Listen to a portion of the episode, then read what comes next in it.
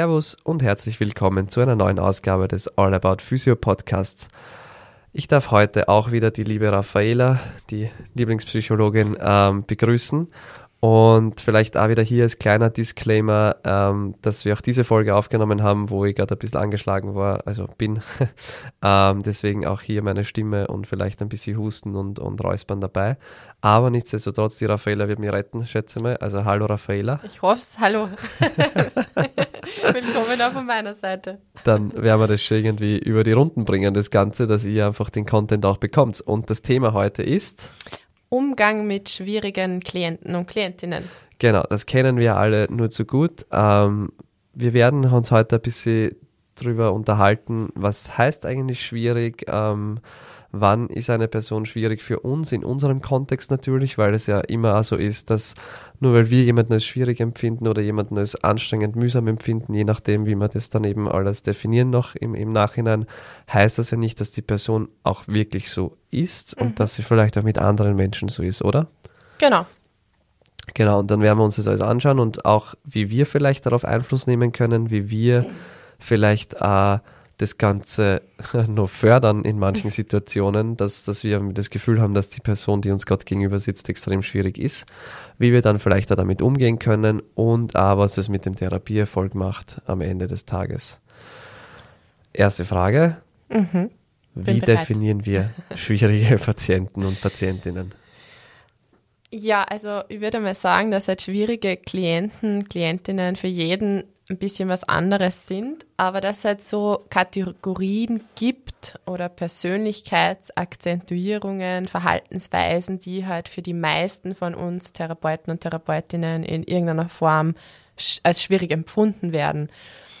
Allen voran sind es meistens äh, fordernde äh, Klienten und Klientinnen, also die vielleicht unzufrieden sind von uns als Therapeuten, Therapeutinnen, extrem viel fordern, vielleicht kritisieren auf der anderen Seite werden auch die als ähm, oft als schwierig empfunden, die wenig Motivation zeigen, wenig Eigenmotivation, die vielleicht ein bisschen träger sind.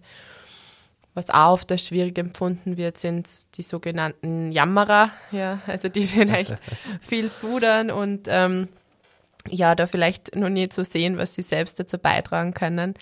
Also so einerseits sehr kritisierend, andererseits sehr passiv. Das sind, würde ich sagen, als Erfahrung oft die Klienten und Klientinnen, die als schwierig empfunden werden zumindest. Ja, mhm. Aber vielleicht fallen da noch mehr ein.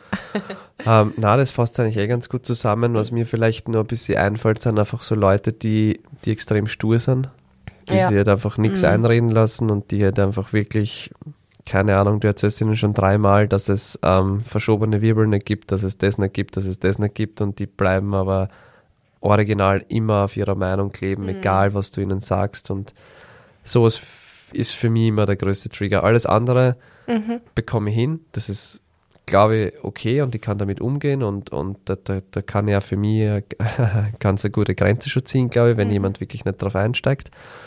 Aber bei solchen Dingen, da tue ich mir immer extrem schwer, weil ich mir dann so denke, okay, eigentlich ich bin der Experte und ich kenne mich damit aus, was ich dir gerade sage und das ist das Wissen, das vielleicht gerade State of the Art ist und nur weil halt irgendjemand einmal im Fernsehen oder auf YouTube oder sonst irgendwo gesagt hat, na, das ist anders, pff, das ist dann immer schwierig für mich, das irgendwie zu verkraften und halt dann auch ähm, vielleicht überaus nett zu bleiben und nicht in eine Diskussion reinzugehen. Ja, ich glaube, du sagst ja das, was bei dem Thema ganz wichtig ist, ähm, dass nicht jeder Klient, jede Klientin gleich schwierig ist für uns und oder für wen anderen. Also wer der wen er schwierig empfindet, ist für wen anderen gar nicht schwierig. Du hast auch schon so das Wort, ähm, das triggert mich verwendet. Also wenn wer von uns als schwierig empfunden wird, dann macht es ja immer was mit uns und das dockt bei irgendeinem Thema von uns an. Also irgendwas, was für uns schwierig ist. Das heißt, die Klienten und Klientinnen lösen ja in uns irgendein Thema aus. Ja, und sei es eben, dass mein Wissen in Frage gestellt wird, ähm, meine Souveränität in Frage gestellt wird oder dass ich jemand bin, der gern was voranbringt und motiviert ist und der bringt mir das irgendwie nicht entgegen und dann bin ich frustriert. Also das dockt ja irgendwie bei unseren eigenen Themen an. Mhm. Wir haben ja dann auch verschiedene Coping-Strategien wahrscheinlich dafür. Genau. gesunde und nicht so gesunde. Ja, also was ich zum Beispiel bemerke, um, um einfach bei dem Thema zu bleiben, wie gesagt, mich stört es einfach extrem, wenn, wenn Leute so ein Halbwissen über die Anatomie haben oder von jemand anderem mitbekommen, der einfach auch irgendeinem Konzept folgt, was total dubios ist teilweise und ähm, und dann erzählen sie mir eben so Sachen. Letztens war ein Wirbelsäulenpatient bei mir, der einen akuten Bandscheibenvorfall hatte, wo ich absolut dagegen bin und da wirklich kontraindiziert ist, dass man irgendwas einrenkt, wie man so schön sagt, mhm. was ich sowieso nicht mache, aber gut.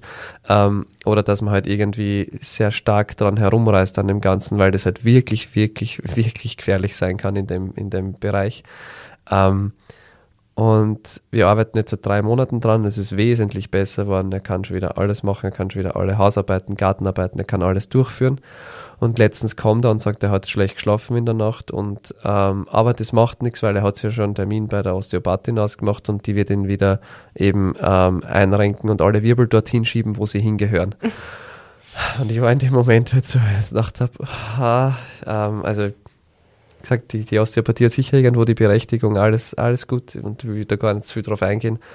Aber in dem Moment habe ich mir so gedacht, wie falsch ist dieses Wording, das du gerade benutzt hast, mit die Wirbel dorthin schieben, wo sie hingehören, weil das halt einfach rein anatomisch gesehen absoluter Schwachsinn ist. Ähm, wenn die nicht dort wären, wo sie hingehören, dann wäre er querschnittsgelähmt. Mhm. Ähm, das ist halt einfach Fakt.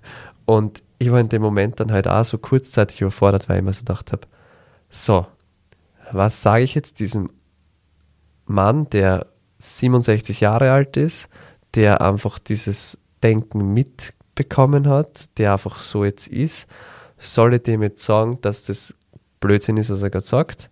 Kann er überhaupt was dafür? Triggert mir das nur, weil es eben einfach halt generell mich immer wieder ein bisschen mitnimmt, wenn Leute sowas behaupten.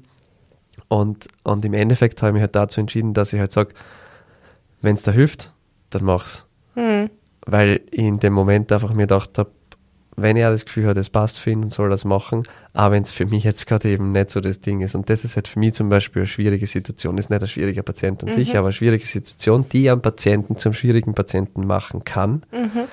wenn du nicht weißt, wie du selber damit umgehst, glaube ich. Ja, also ich finde schon mal das Wording nicht schwieriger Klient oder schwierige Klientin, sondern schwierige Situation schön, ja, weil wir lenken es ein bisschen weg von, den, von der Person, weil meistens sind es Verhaltensweisen, die schwierig sind und nicht die ganze Person.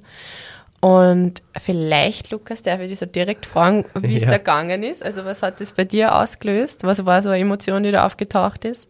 Boah, es war vorrangig Unverständnis mhm. und irgendwie ja ein bisschen Wut. Also es war so dieses Ding, dass sie einfach solche Sachen einbürgern bei uns mhm. und das dann so als normal angesehen wird, dass man sowas einfach sagt mhm. obwohl es halt total in die falsche Richtung gehen kann, auch im Kopf. Ja, und das, was du sagst, ist das, was diese Klienten und Klientinnen meistens auslösen, einen großen Ärger. Und das, was aber oft drunter liegt als Emotion, ist so Hilflosigkeit. Also die, die Verhaltensweisen von, sei es jetzt fordern, kritisieren, jammern, die machen uns als Therapeuten und Therapeutinnen zuerst einmal wütend, aber im Eigentlichen oft extrem hilflos und machtlos. Weil wenn ich argumentiere und es kommt einfach nicht an, ja, was soll ich denn dann tun? Ja. Und das ist dann oft so das, ähm, was dann eine schwierige Dynamik kriegt, weil dann versuche ich das auf der Verhaltensebene zu lösen und es geht aber eigentlich um ganz was anderes.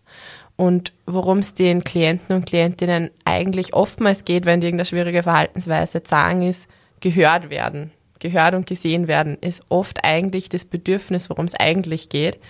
Und wir kämpfen dann dagegen an, wobei es eigentlich nur darum geht, dass die ihr Sichtweise mal loswerden können und dann ist es oft schon mal wieder abgehakt. Ja, also es geht halt sehr viel um Verständnis auch, glaube ich. Verständnis zeigen, ja, ja genau.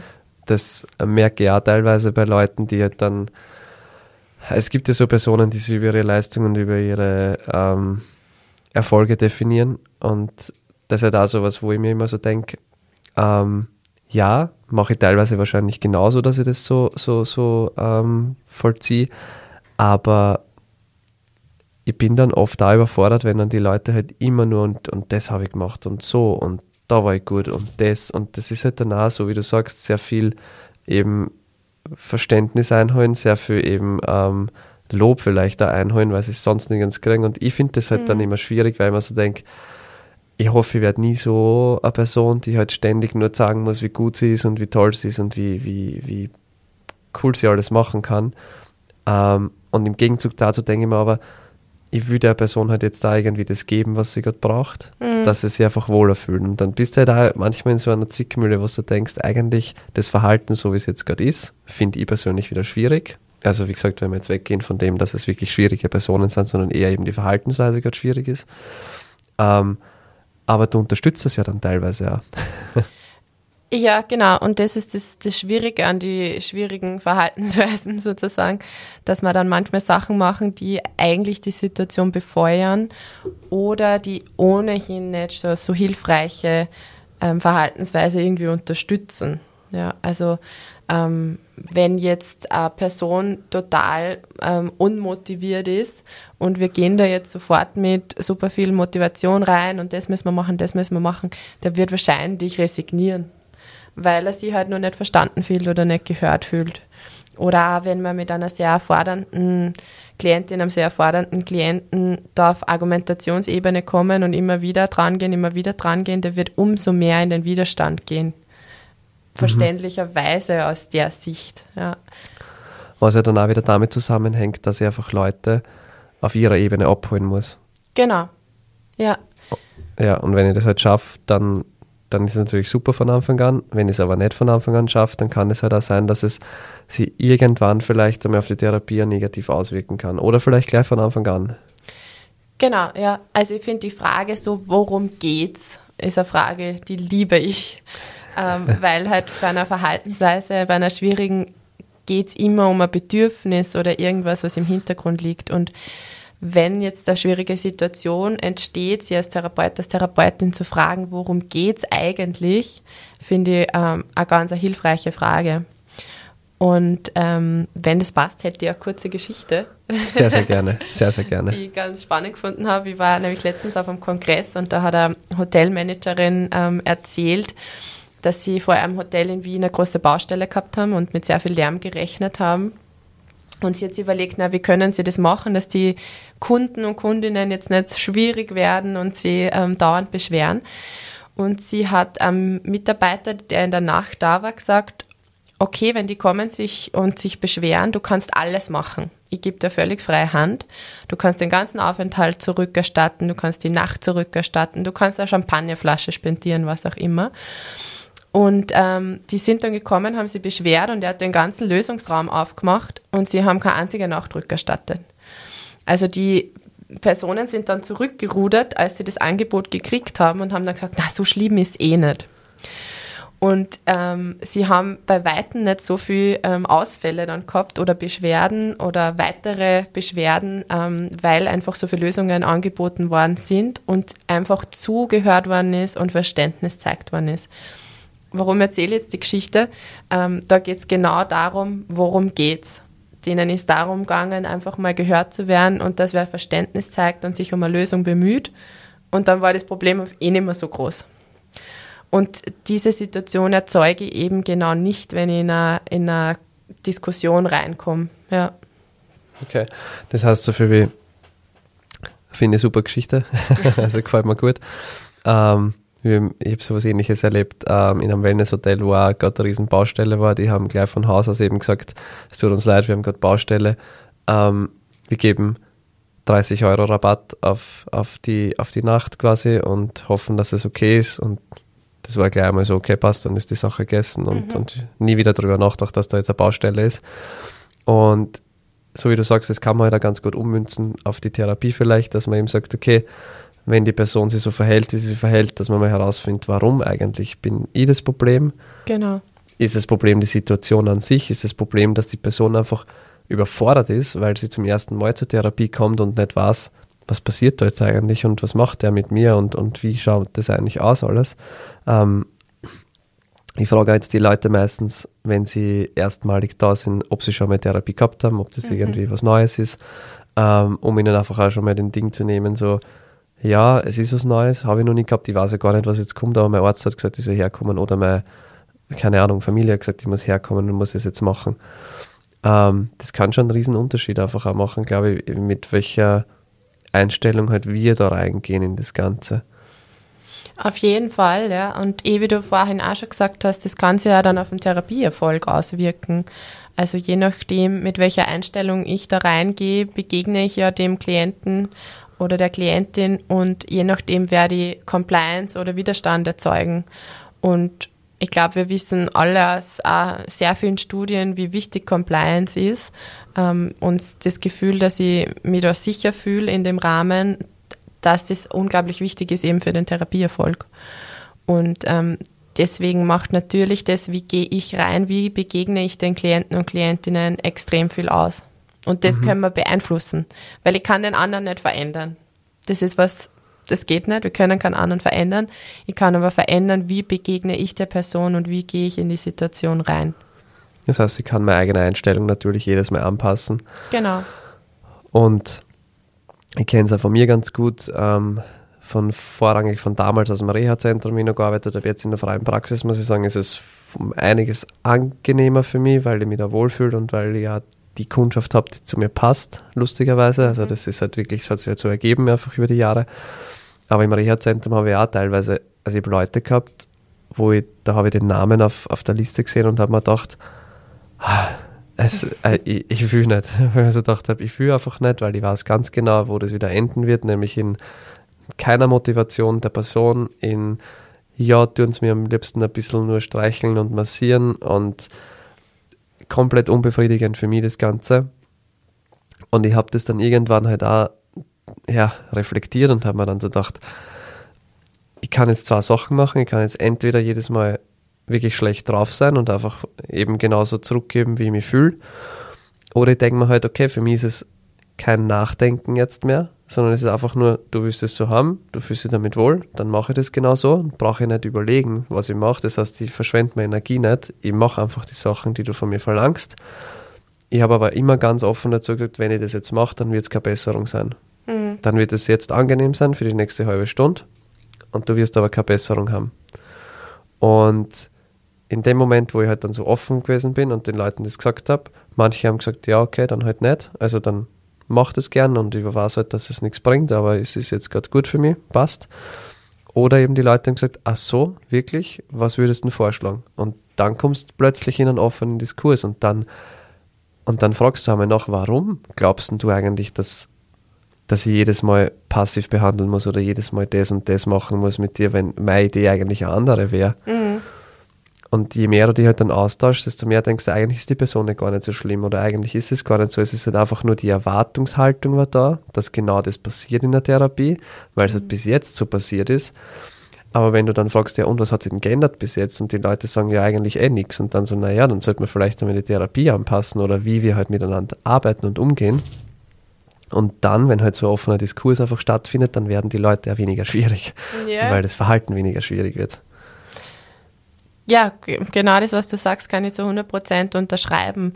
Ähm, die Leute kommen natürlich, sei es in die Psychotherapie oder ähm, zu, zu euch, die, zu den Physios, mit einer gewissen Erwartungshaltung und einer Idee, wie Therapie abläuft. Und ähm, wenn man jetzt noch nie Physio gehabt hat, ähm, denkt man sich vielleicht, ah ja, da, da werkt irgendwer, während ich auf der Liege liege. Ja? ja. Und ähm, dann ist man einmal erschüttert, wenn, das, wenn da eine andere Idee kommt. Und ich glaube, genau was wir vorher gesagt haben, die Leute da abholen, wo sie sind, ist, ist was ganz was Wichtiges. Und das ermöglicht ja dann wieder einen Diskurs, weil die Person hat ja gute Gründe für ihr Verhalten. Die, ist ja, die wenigsten von uns sind ähm, ganz absichtlich irgendwie böse oder ungut zu anderen. Und ähm, da, den, da abzuholen, wo er steht und zu sagen, kann es sein, dass sie vielleicht andere mit einer anderen Erwartungshaltung gekommen sind oder immer mit dem Angebot, kann das sein, das? Und ähm, so die Beobachtung zu teilen, dadurch kann ich halt eben, wie du ganz richtig sagst, einen Diskurs aufmachen und dann drehe ich mich nicht nur im Kreis. Ja, vielleicht da nur ein kleines Beispiel dazu. Ähm, das war letztens einmal, da habe ich eine Befundung gemacht bei ebenfalls einem akuten Bandscheibenvorfallpatienten und das war wirklich so zwei Wochen her und der hat sich kaum bewegen können. Der war also wirklich einer gekommen und der hat, ja, der war so schmerzhaft überall. Und an die habe dann halt gesagt, okay, wir machen einfach nicht so viele Testungen, weil das gerade unnötig ist, weil ich will jetzt den Schmerz nicht verstärken und überreizen. Ich mache aber Basistests einfach nur und that's it. Und und ich habe halt mein eigenes Befundungsschema, das man halt irgendwie entwickelt über die Zeit. Und sein erstes Feedback war am Schluss der Einheit dann, war so, eins hätte ich mir noch gewünscht, nämlich, dass du anschaust, wie ich stehe, dass man so die Beinlänge sich anschaut und bla bla und alles. Und ich habe mir angeschaut und habe gesagt, ganz ehrlich, das hätte nichts gebracht. Das ist einfach jetzt, das wäre, und also ja, weil die letzte Physiotherapeutin, bei der ich war, die hat sich das jede Einheit angeschaut, wie ich stehe und wie sie die Differenz ändert. Ich habe gesagt, erstens mal die Differenz ändert sich nicht, die bleibt gleich, also da vergiss es. Und zweitens mal, es gehört einfach zu meinen Schritten nicht dazu. Und wenn die das halt so unglücklich macht, dass ich das nicht gemacht habe, dann tut es mal leid. Aber dann musst du halt einen anderen suchen, weil bei mir gehört es nicht dazu. Oder wir arbeiten einfach auf meine Art und Weise jetzt weiter und natürlich tauschen wir uns aus und du sagst mir, was dir fehlt und was dir Ding und ich kann dir erklären, warum ich es nicht mache. Mhm. Ich habe dann auch gesagt, das ist einfach sowas, was veraltet immer stattfindet in der Therapie, was man aber anpassen muss an die Gegebenheiten. Und in deinem Fall mit einer akuten Bandscheibe, wo du eh nichts machen kannst, lasse ich dich nicht stehen fünf Minuten und ich schaue mir an, wie du stehst, weil das absolut keinen Unterschied macht. Ich, ich glaube, an dem Beispiel, was du gerade bringst, ist halt auch, wird eine Sache da ganz wichtig, deutlich, die wichtig ist, und zwar authentisch bleiben. Ähm, dass ja, wenn Klienten, Klientinnen irgendwie fordernd sind oder vielleicht jammernd, unmotiviert, dass ich authentisch bleibe und zu dem stehe, wie ich halt arbeite. Und gleichzeitig gibt es vielleicht auch Situationen, ähm, wo man was machen kann, was man vielleicht für weniger sinnvoll hält, aber der Klient, die Klientin ist halt mal beruhigt und dann können wir wieder weitermachen. Also wieder das, das gesehen werden, aber das muss natürlich zur Expertise und zum Ausmaß passen. Und da, da bei dem Beispiel ist wieder schön zu hinterfragen, okay, worum geht's ihm? Er scheint irgendwie, für ihn scheint es vielleicht äh, reine Mutmaßung jetzt ein Sicherheitsthema zu sein. Die hat das jedes Mal gecheckt, hat gesagt, okay, das passt. Und auf einmal komme ich wohin und der macht es nimmer. Wie weiß ich denn dann, jedes Mal, wenn ich rausgehe, ähm, dass das jetzt eh nicht so tragisch ist? Also da ist vielleicht der Sicherheitsgedanke dahinter, der jetzt ähm, zerrüttelt wird, weil du das nicht machst. Und dann vielleicht kann man sich wieder die Frage stellen oder kann es vielleicht da ähm, wertschätzende Kommunikation vielleicht ansprechen und da sagen, ähm, ich habe das Gefühl, das ist für Sie ein Sicherheitsthema. Kann das sein? Ich arbeite so nicht, aber wie könnte ich Ihnen das sonst nur vermitteln? Wie kann ich sicherstellen, dass Sie sich bei mir auch gut aufgehoben fühlen? Also da wieder, worum geht es ihm denn? Das finde ich immer sehr hilfreich. Mhm. Funny Side-Fact zu der Story. In der nächsten Therapieeinheit habe ich selbst gemachte Marmelade gekriegt. Ah, ja. also es kann nicht so, ja, wie gesagt, kann dann nicht ganz so wichtig gewesen sein irgendwo, aber. Genau, ja. vielleicht war es immer nicht so wichtig. Oder Voll. hast das dann mit deiner Souveränität vielleicht auch geschafft, ihn genau in dem Sicherheitsbedürfnis abzuholen. Das ja. kann sehr gut sein, ja. Aber das war, war sehr lustig und seitdem sind wir super gut. Also es passt super. Perfektes Beispiel, wie es laufen kann. Voll. Ähm, wir haben vorhin schon gesprochen, du hast gesagt, du hast irgendwo eine Studie ausgefangen oder haben wir das jetzt schon durch? Oder? ähm, genau, also weil wir vorher so geredet haben, okay, was kann meine Einstellung einfach auch für einen Einfluss haben auf den Therapieerfolg? Und da habe ich wieder mal eine Studie mitgenommen.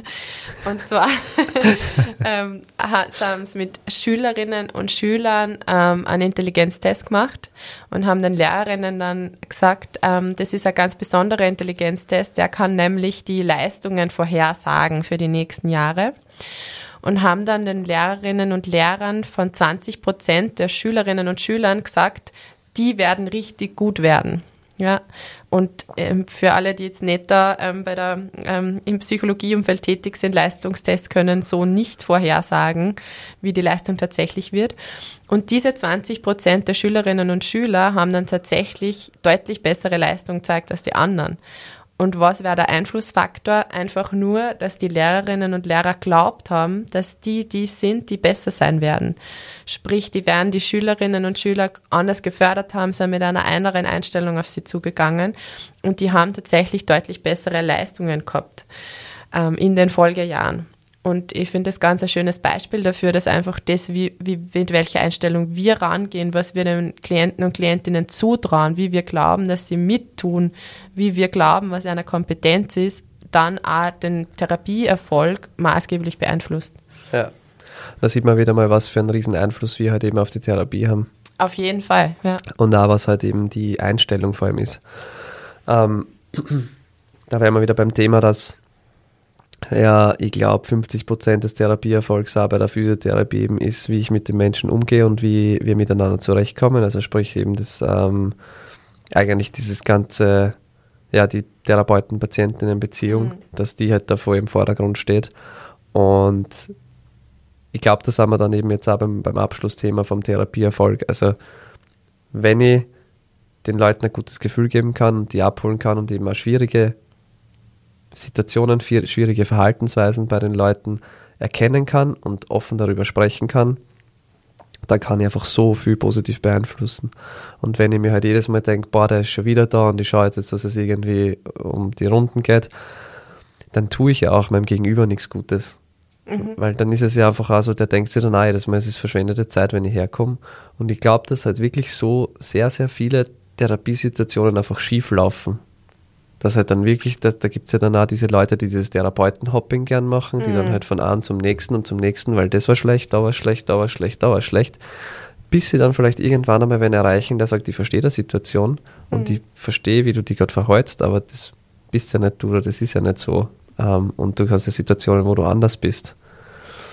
Genau, also ich glaube, dass, dass halt die Gefahr besteht ähm, mit schwierigen Klienten und Klientinnen, dass wir in einen Machtkampf kommen oder in eine Diskussion auf einer Ebene, die einfach nicht hilfreich ist. Ja. Und ähm, dann fühlt sich der Klient, die Klientin einfach nicht wohl bei uns. Und wir brauchen ja nur bei uns selber überlegen, ich meine, von welchem Arzt, Ärztin nehme ich lieber den Behandlungsvorschlag an, der wertschätzend mit mir spricht, der mich versteht, der sich Zeit nimmt.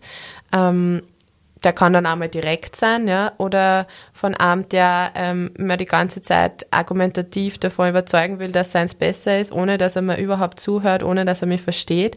Also braucht man uns ja nur in unsere eigene Lage versetzen und ähm, dann können wir uns fragen, okay, wie möchte ich auf meine Klienten und Klientinnen zugehen, damit ich möglichst viel Compliance habe, weil Compliance ist dann das, was ausschlaggebend ist für einen Therapieerfolg. Ja, absolut. Absolut korrekt. Okay, machen wir wieder eine kleine Zusammenfassung. Oder hast du noch irgendwas hinzuzufügen, was dir noch richtig auf der Seele brennt und du denkst, das kehrt da jetzt noch dazu? Mm, ich glaube vielleicht nur das, ähm, dass einerseits halt wichtig ist, Verständnis zu zeigen, offen zu sein für Lösungen, den Klienten, die Klientin da abzuholen, wo sie er steht und dass man aber gleichzeitig einfach Grenzen setzen darf. Ja, gerade in einer Privatpraxis, ich muss nicht mit jedem arbeiten. Ähm, eben das Thema authentisch bleiben. Ich bin, ja, ich darf dann auch sagen, unter diesen Umständen möchte ich nicht arbeiten mit diesem Wissen, mit dieser Expertise, wie was der Klient, Klientin glaubt, arbeite ich einfach nicht. Also, dass ich einfach einmal die, die Tür offen ist für, ich darf mir da abgrenzen und darf auch Grenzen setzen, so wie du das auch vorher beschrieben hast. Und natürlich auch, wenn es in Verhaltensweisen wie Anschreien im schlimmsten Fall geht, dass ich mich da immer ähm, abgrenzen darf. Ja. ja. wir müssen da nicht immer die ähm, Gutmenschen sein und die Retter. Also, genau, ja. das sowieso nicht, aber wir können auch mal Nein sagen, das passt ganz gut und wir müssen nicht mit jeder schwierigen Situation umgehen. Und wenn eben jemand ausfällig wird oder irgendwie mit ähm, vielleicht lauten Worten kommt, dann, dann ist sowieso Ende. Also dann, dann gibt es, glaube ich, keine Basis mehr für irgendeine Diskussion oder für irgendwas Weitergehendes, sondern dann ist an der Stelle einmal Stopp. Und das auch vor allem, glaube ich, den jungen Physios da draußen mhm. oder jungen Therapeutinnen da draußen traut sich ja ruhig einmal Stopp zu sagen und zu sagen, hey, das passt jetzt nicht aus, ich gehe jetzt einfach und kannst selber schauen, wie du zu deiner Therapie kommst, weil manche Leute verstehen es halt leider anders nicht. Ist mir jetzt selber noch nie passiert, muss ich sagen. Ja, nicht. Kenne aber genug mhm. Situationen oder, oder Leuten, denen das passiert ist und man muss auch darauf gefasst sein oder man sollte auch damit rechnen, dass das einmal passiert. Also gut, dass du es nochmal angesprochen hast. Danke. Genau. Mhm. Okay, das heißt zusammenfassend, ähm, schwierige Menschen sind meistens schwieriges Verhalten oder schwierige Verhaltensweisen eher, mhm. würde ich jetzt mal sagen. Ähm, was macht es mit mir, haben wir besprochen. Ähm, wie kann ich mit der Situation umgehen? Wie kann ich mit einer besseren Einstellung vielleicht in das Ganze reingehen? Kann ich die Leute unterstützen? Wie kann ich sie unterstützen? Einfach durch offenes Reden, einfach durch das, dass man ihnen zeigt, man hört zu, man ist da ähm, und dass man ihnen vielleicht andere Wege aufweisen kann. Wenn das alles nicht funktioniert, habe ich es zumindest versucht und kann immer noch guten Gewissens sagen, okay, wir, sind, wir passen einfach nicht, sie müssen woanders hingehen, du musst woanders hingehen. Das wird besser passen vielleicht. Ähm, wie gehe ich für mich selbst damit um, wenn ich eben irgendwie so jemanden habe? Also was macht es mit mir, dass ich das mir vielleicht nochmal anschaue und eben auch den Therapieerfolg immer im Hinterkopf zu haben, dass wenn einfach die Patientinnen-Therapeutinnen-Beziehung besser funktioniert, dass natürlich auch der Erfolg eher und besser da ist und ich mich natürlich auch mit der ganzen Situation wohler fühle. War es das soweit oder sagst du, habe ich was vergessen in Zusammenfassung? Deine Zusammenfassungen sind immer on point, würde ich sagen. Nichts hinzuzufügen. Vielen lieben Dank, Dankeschön. Okay, dann sage ich wieder mal Danke, liebe Raffaella, fürs Vorbeischauen. Es war sehr cool. Sehr, sehr gern. Ich freue mich auch schon auf die nächsten Themen, die wir dann noch vorhaben, die wahrscheinlich dann nächstes Jahr irgendwann kommen werden. Es ist ja nicht mehr lang. Ähm, dann wünsche ich euch da draußen ähm, alles Liebe wieder mal und danke fürs Zuhören. Danke, dass ihr uns so schön unterstützt da mit dieser ganzen Podcast-Sache. Ist alles nicht selbstverständlich. Danke fürs Feedback. Ähm, für weiteres Feedback einfach wieder bei mir Instagram luki-physio oder ihr meldet euch per lukas.laschober.focusu.at. Ähm, die Raffaella werde ich auch wieder in den Shownotes verlinken, dass ihr auch da ähm, den Kontakt herstellen könnt. Vielen lieben Dank, schönen Abend, schönen Morgen, schönen Nachmittag, was auch immer, schöne Nacht ähm, und bis bald, Bussi Baba, ciao.